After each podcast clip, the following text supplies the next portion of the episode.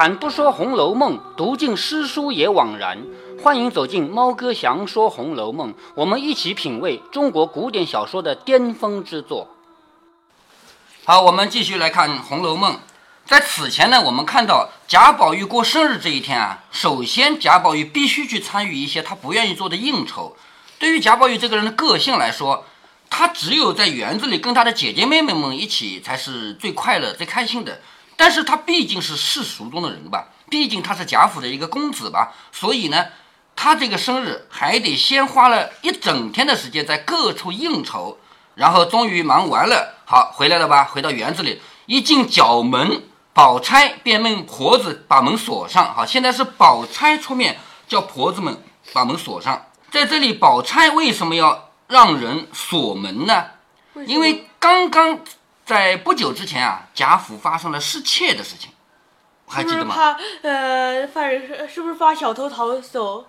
不是说一定会有小偷，也不是说小偷一定会来或者会逃。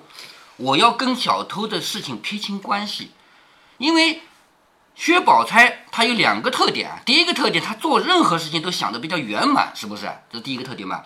第二个特点，她是住在别人家里的。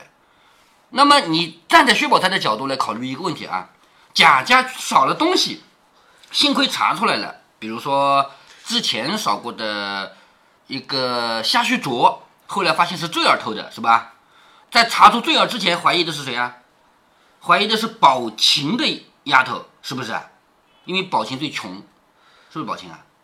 哦，不是，不是，是那个邢岫烟，是吧？对，怀疑怀疑的是邢岫烟的丫头，因为邢岫烟最穷。啊，后来的失窃是什么呢？是茉莉粉和蔷薇硝这两样，呃，不是茉莉粉啊，是那个就是玫瑰露，玫瑰露和蔷薇硝这两样东西，是不是啊？那后来查出来呢，是贾宝玉自己认了，那也就算了嘛，是不是啊？但是如果说有什么是查不出来，查不出来，对于贾家来说有有一个很难的抉择，该不该去查林黛玉和薛宝钗呢？为什么要查他们？就是难呀，难办呀。首先，我们家所有人都查过了，没查出来是谁偷的。可是林黛玉和薛宝钗又不好查，因为他们是亲戚。你说有亲戚住在我们家，我们可以去问问他们，你偷东西没有？可以问吗？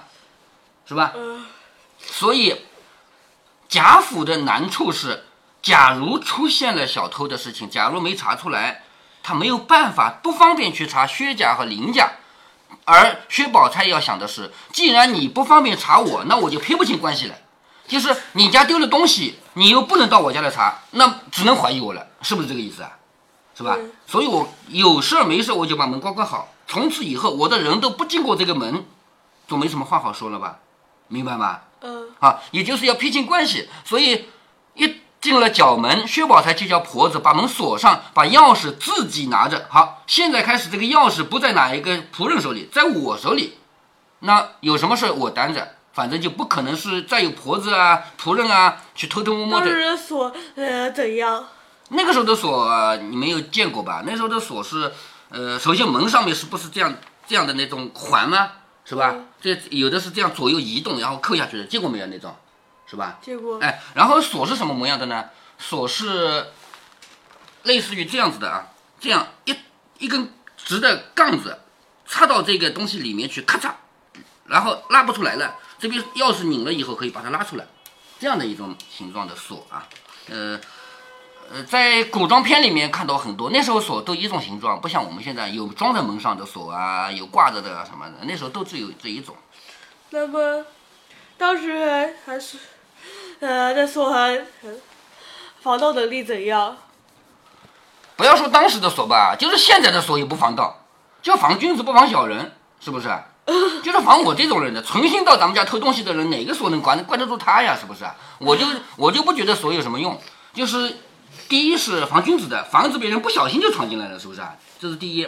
第二呢，毕竟延长了时间，你手手段再高明，你开锁总得要几分钟了吧？几秒钟也要的吧？总不至于像没有锁一样直接开了进来，是不是？就这个作用啊。咱们不要说以前的锁了，现在锁也这样。好，这里宝玉忙说。这道门何必关？又没多人走。就是贾宝玉还没理解啊。他说：“这个门干嘛要关？又没多少人走。况且姨娘、姐姐、妹妹都在里头，倘或家去取什么，岂不费事儿？就是有人住在这个里面的，如果要回家一趟的话，不麻烦吗？宝钗笑着说：“小心没有过誉的，就是小心一点，没有什么坏事，对不对？你瞧你们那边这几日七事八事，竟没有我们这边的人，可知是这门关的有功效了。好，你们那边最近闹得这么沸沸扬扬的事情，可是从来没有我们的人掺和在里面，说明我这个门关的有用啊，是不是？若是开着，保不住那起人图顺脚，抄近路从这里走，拦谁的事啊？就是。”如果我们开在这儿，有的人说，哎，这边近一点呢，我本来要从别的地方走的，我就从这儿走了。那你拦住他，有道理吗？天天让我走的，怎么今天不让我走啊？那我干脆锁上了，锁上了你总不走了吧？是不是啊？所以拦了谁有道理啊？不如锁了。连妈和我也精着些，他这个妈就是指自己的妈妈薛姨妈啊，连妈妈和我也精着点，就是也小心一点。大家别走，纵有了事也赖不到这边的人啊！他把这个话说出来了吧？就算有什么事，就是失窃的事情啊，也用不到怀疑我们这边的人了。宝玉笑着说：“原来姐姐也知道我们这边近日丢了东西，也就是贾宝玉以为他这个玫瑰露啊、蔷薇销的事情自己担了，就是怡红院的事情，没人知道了。原来姐姐你也知道我们这边丢东西啊！你像薛宝钗怎么可能会不知道呢？薛宝钗这个人，贾府任何事情。”她虽然不说，她也不刻意打听，都知道，因为她这个人就是这样八面玲珑的嘛。宝钗笑着说：“你只知道玫瑰露和茯苓霜两件，乃因人而及物。若非因人，你连这两件都不知道呢。也就是说，宝钗比贾宝玉知道的还多。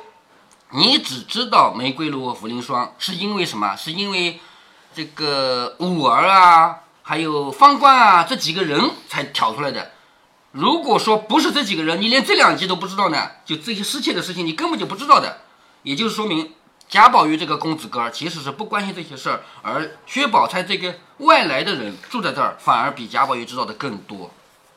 殊不知还有几件比这个两件还大呢。若以后不叨腾出来，是大家的造化；就是如果以后不说出来的话，那就大家都占便宜了。如果叨腾出来呢，不知里头连累多少人呢。你也是不管事的人，我才告诉你，平儿是个明白人。我以前也告诉了他，皆因他奶奶不在外头，所以使他明白了。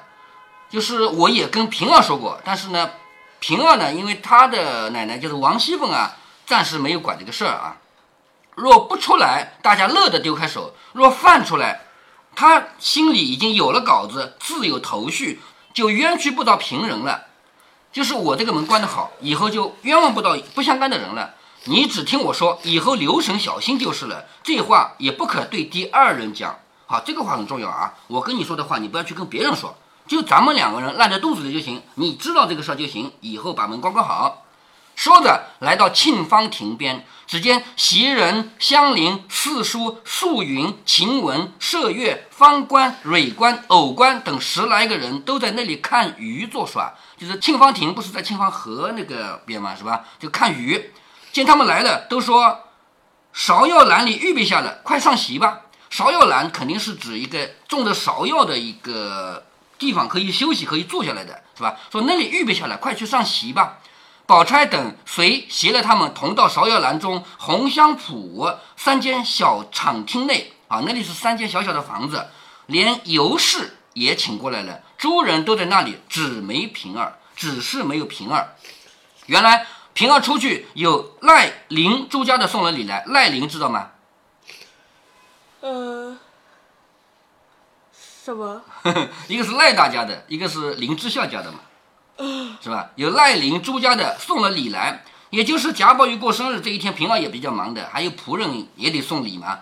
接三接四，从上中下三的人家来拜寿送礼的不少。平儿忙着打发赏钱道谢，也就是人家来拜寿嘛，平儿得接待，接待了还得赏点钱，一面又瑟瑟的回明凤姐儿。不过留下几样，也有不收的。别人送礼过来，我们也不是全收啊，有的礼物是不收的。也有收下即可赏人的，忙了一回，又只待凤姐儿吃过面，方换了衣裳往园里来。这一天你还记得吗？也是平儿自己的生日，她不也穿的花枝招展吗？是不是？那这个时候已经不早了嘛。等到事情都忙完了以后，等到王熙凤也吃过面，也就是照顾王熙凤这个事儿已经做完了，然后自己呢又换了衣裳，又往园里来。刚进了园，就有几个丫鬟来找他，一同到了红香府中。只见筵开戴帽，什么叫筵开戴帽啊？筵就是筵席，我们吃饭这个叫筵席啊。有一句话说，没有不散的筵席，听过没有？听过。哎，对，筵席就是吃饭的这个一桌一桌啊。那戴帽是什么？戴帽就是很好很好吃的东西。乳色芙蓉，乳呢就是指的什么？指的坐的时候那个坐垫啊，还有就是靠背啊这些东西啊，都弄得很漂亮很华贵。众人都笑寿星全了。什么叫寿星权呢？因为今天有好几个人一起过生日嘛，都来了嘛。寿星权呢，上面四座定要让他们四个人坐，四个人都不肯。什么叫上面四座？也就是坐北朝南的位置，这个位置最大，别人都比你小，是不是？好，今天你们四个人得坐，是不是？那他们四个人都不肯坐，因为这个坐下来尊卑有序，我们一坐，我们成了最大的人了。特别是像平儿这样的，他不是个仆人嘛，是不是？他不肯。薛姨妈说。我老天拔地，又不合你们的群儿，我倒觉拘得慌，不如我到厅上随便躺躺去倒好。好，薛姨妈说：“我年纪大了，我跟你们平常也不在一起玩，我就不在这儿挤了。我去厅上随便躺躺，又吃不下什么去，又不大吃酒，这里让他们倒便宜。这就是年纪大的人的一个知趣啊。你还记得前面有好多这样的情节吗？我举一个例子啊，第五回的时候还是什么，就是最早很早了，《红楼梦》很早以前。尤氏请王熙凤过去喝酒，没有请王夫人，也没有请贾母。王夫人怎么说的？他既然请你不请我，就说明他是真心想让你玩玩的。说过这个话的吧？如果你请了，你也请了我，你去了，你只能站着，你还喝什么酒？是不是？所以年纪大的人有知趣的一面。我到场以后，你们都拘谨，你们都没有办法吃，没有办法喝了，所以我就离开了。薛姨妈当然也是个聪明人嘛。所以他说：“我跟你们又不是一伙的，不合群，而且我也不吃也不喝，我就到那个厅上去随便躺躺吧。”尤氏等执意不从。宝钗说：“这也罢了，倒是让妈在厅上歪的自如些，有爱吃的送些过去，倒自在了。”好，薛宝钗作为一个中间人，她是比较难办的。一方面，她是青春派的，她要跟这些年轻人一起，她总不能把一个老的赶走，你到那边去也不可能，是不是？但是呢，那又是她的妈妈。他的妈妈要走，他也只能向着自己妈妈一边说：“哎，是的，是的，你妈妈你到那边去吧。”所以他是个中间派，你知道吧？他只能说：“哎呀，这样吧，既然他在这边也不自在，那还是到那边去，让他过去吧。”说且前头没人在那里，又可照看了。就是我们大家都挤在这边，那边没人照顾。探春等笑着说：“既然这样，恭敬不如从命啊。”这句话呢，是我们平常经常说的客气话，“恭敬不如从命”。比如说啊，我给你一百块钱。哎，不能不能要，不能要，我我不能要，无功不受禄，是不是？嗯啊，那我说这个钱你一定得拿着，因为你怎么这么不容易，怎么这么不容易？好，人家就说我恭敬不如从命，恭敬就是我尊重你，我尊敬你，尊敬你，我还不如听你的呢。你非要给我钱，我就拿着吧，叫恭敬不如从命，知道吧？好，这里薛宝钗就说的，既然你一定要到那边去，那我恭敬不如从命了。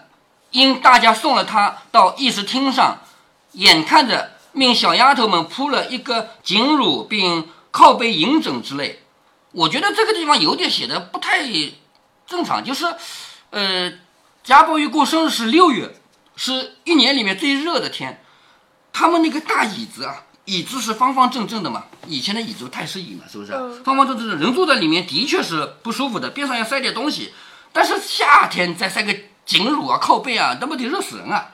我觉得这个有点有点不太正常，就是夏天。坐椅子什么的，一般来说靠靠的是什么凉席啊之类的东西，不会用这个这个靠垫颈乳啊。所以，因为我们不是那个时代的人，我们不知道他们怎么塞的。反正咱们现在的椅子，你看根本就什么也不用塞，是不是啊？啊，说塞了颈乳啊、靠垫啊这些银枕之类的东西。因为嘱咐说，好生给姨妈捶腿，要茶要水，别推三扯四的，就是跟旁边服侍的人说，好生的给姨妈捶腿。他要喝茶要倒水，你不要推三阻四。回来送了东西来，姨妈吃了就赏你们吃，也别离了这里出去。就是好吃的送过来，肯定不会送一个两个吧，也会送一堆堆的东西的吧。那姨妈吃剩下的，你们也可以吃，但是你们不要跑了。小丫头们都答应了。探春等方回来，终究让宝琴、秀烟两个人在上面，平儿面西而坐。你看，同样是过生日。宝琴、秀烟，他们毕竟是主子，所以他们可以坐上座，而平儿怎么也不肯嘛，所以面朝西。面朝西是什么概念呢？就坐东边，其实是陪客。我们有一个成有一个词语叫做东。明天吃饭我做东，做东什么意思啊？我请客。做东这个词怎么来的？就是我坐在东边，知道吧？好，平儿面西而坐，宝玉面东而坐，也就是在陪客里面，宝玉还是大一点的，他坐西朝东的。西宾还记得吗？就是家庭教师。当然，现在贾宝玉并不是坐西边啊，他只是坐在西边，也就表示比较尊贵。就除了朝南的人以外，朝东的人坐西边的人是比较尊贵的了，这是贾宝玉。然后朝西的是平儿，探春又接了鸳鸯来，两个人并肩对面相陪。西边一桌，宝钗、黛玉、湘云、迎春、惜春，一面又拉了香菱、玉钏儿两个人打横，打横就是陪客的位置啊。三桌上尤氏、李纨又。拉了袭人、彩云陪坐，四桌上呢，便是紫娟、莺儿、晴雯、小罗、思琪等人围坐。当下探春等还要把盏，就是倒酒。探春等还要倒酒，宝琴等四人都说这一闹一日都做不成了，就是这一天都是喝酒的，喝到现在你还要倒酒，是不是啊？那我们一天都完不成了吗？方才罢了，就是好，这样就不倒酒了，因为毕竟喝多了嘛。两个女仙儿啊，就是说书的两个女的，两个女仙儿先要弹词上寿，众人都说我们没人要听那些野话，你到天上去说给姨太太解闷儿吧。就是我们这些人不要听那些东西啊，你去给那个薛姨妈讲吧。一面又将各色吃食捡了，命人送与薛姨妈去。宝玉便说雅作无趣，需要行令才好。好，这个呢是古代人啊，其实也不光古代人啊，就是喝酒喝到后来都要玩的一些游戏。行令怎么行的呢？从古到今，行令的方式多种多样，而且各个地方都不一样。但是现在有一个全世界通行的行令，你知道什么吗？什么？剪刀石头布，这就是一种行令嘛，知道吗？嗯。因为这个最简单，所以现在大家都会。只要是个小孩儿啊，跟人玩过也会，因为它规则太简单了。但是呢？从古到今啊，各个地区啊都有各自不同的行令。行令这个有地区性的啊，比如说在我们老家啊，爷爷这辈人他们喝的酒喝高兴起来，哎呀，啊，一边喊着一边出手指着，那个我一点看不懂啊。但是你到另外一个地方，你到爷爷呢，你到了外公外婆家那边又不一样。所以你的爷爷和你外公到一起是没法行令的，你知道吧？就不会互相不会对方的啊。好，这里贾宝玉说。雅作无趣，需要行令才好。众人有的说行这个令好，那个又说行那个令好，也就是令有很多种嘛。有人说这样行好，有人那样行好。黛玉说：“依我说，拿了笔砚，将各色的都写了，粘成揪，咱们抓出来就是这个，是吧？你们会，哎，你们多少种令都给我写下来，抓阄啊，抓到哪个就哪个。”众人都说妙，竟拿了一副笔砚花签，花签就是那种很漂亮的纸啊。香菱近日学了诗，又天天学写字，见了笔砚便图不得，连忙起坐说：“我写。”啊，这个就是一个刚学会的人他特有的一种心理啊。比如说，我前几年看到有一个小孩儿啊，那个小孩大概是小学，好几年前了。现在你说电脑对你来说稀奇吗？天天见到是不是啊？嗯。但是那个时候电脑刚有啊，那个小小孩在旁边看着别人玩电脑，看看看看，他觉得会了。好，有一次这个。店里的那个是网吧里啊，就是专门提供电脑服务的那种地方啊。老板娘说：“哎呀，让我来把这个电脑关了。”那个小孩说：“我来，我来，我来，我来，抢着关。”那老板娘怕他关坏了，你知道吧？不，你不会，你旁边去。我会的，我会的，就是死活拉着这个老太婆不让她靠近电脑，一定要拉，拼命的我把她往后面拖。因为老太婆去把它关了的话，自己就关不成了，是不是啊？老太婆没办法，拗不过他，力气大嘛。那小孩啊，算了算了算了，你关吧。然后那小孩去点这个，点这里的按钮，再点一下关机，好，电脑关掉了。然后那个老太婆说：“哎呦，小孩聪明的，会关机的。”那小孩一脸洋溢着幸福的神色。你说现在有没有哪个小孩会这样？那不可能嘛！电脑谁没见过，谁没开过关过，是不是啊？那那个时候不一样啊，刚有。那你现在回到这个《红楼梦》里，你看香菱，她刚刚学会写诗，刚刚学会写字嘛，是不是啊？所以拿了笔砚了，要写了，我来，我来，我来，我写。因为他是刚学会的，你说薛宝钗呀之类的，都写了十几年的字了，会这么说吗？对吧？好，他说我来，我来，我写。大家想了一回，共得了十来个，念着香菱一一的写了，粘成揪，置在一个瓶中间啊，肯定是一个花瓶之类的啊，搓成个揪儿，置在一个瓶中间。探春便命平儿来捡，平儿向内搅了一搅，用箸就是用筷子捏了一个出来，呃，就是把那么多纸团子搅一搅，用筷子捏一个出来，打开一看，上面写着“社父”两个字。探春笑着说：“把个九令的祖宗捏出来了，社父从古有的，如今失传了，这是后人传的。从古到今就有射父，但是呢，其实已经失传了，这是后人杜撰的。射父是什么？射这个字，我们说猜谜也叫射谜，你知道吗？嗯，是不是？猜谜叫射谜，猜灯谜叫射灯谜，这个你听说过没有？没有，没有啊？为什么猜灯谜叫射灯谜啊？为什么？这个只有传说啊，我不知道是不是靠谱啊。传说中是这样的：古代你想猜灯谜啊，不是靠脑子聪明就行的。灯谜在远远的那个灯笼上面，为什么叫灯谜啊？灯谜就写在灯笼上面的。嗯，你要想猜中它，猜中还不行，拿弓来把那个灯笼给射下来，否则你就白猜了，知道吗？所以这叫射谜。当然这是传说，我不知道是不是真的啊。我，呃，想要射箭必须得站在离人有一定距离的地方。嗯，对呀、那个灯笼都离得远嘛，所以古代猜谜就叫射谜，猜灯谜就叫射灯谜。那么这个射覆的覆是什么意思呢？表面上看是覆盖，是不是啊？其实比覆盖还要难，是我自己心里想一个词，想一句话，我不说出来，你猜。那好了，我现在想了一个词，你猜吧，你怎么猜？是不是啊？很难吧？对不对？我倒听说过有这样呃的猜法，就是呃呃要说一些呃几项提示，哎，对，提示一定会有的，但是这个提示也比较难。这古人玩法比我们现在玩的要要复杂多了。比如说啊，我假如我想的是这个东西，我可以说是个玻璃的，是个喝茶的。